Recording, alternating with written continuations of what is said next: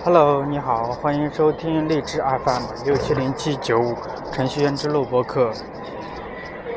啊，此时此刻我已经在火车站了，马上就要开车出发回家了。我的车是三点十五分开车，刚才提前来了一个小时，在火车站旁边晒太阳，因为今天的天气不错，嗯，还是挺暖和的。呃，刚才在火车站的广场那里晒太阳的时候。顺便录了一期节目，结果呢，录完之后我没有立即点保存，而是要进站，所以说先把屏幕给呃关了，然后进了站之后再打开，前面录的节目就都没了，啊，真的是很伤心呀，还录了一期节目。其实最痛苦的事情就是这个，每次录完节目之后。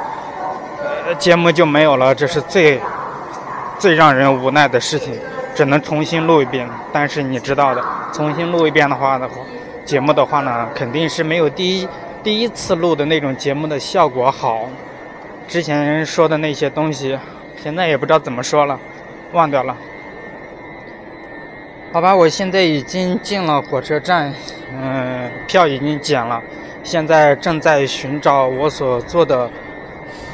所坐的那节车厢，我的车厢是十四车厢九十六号。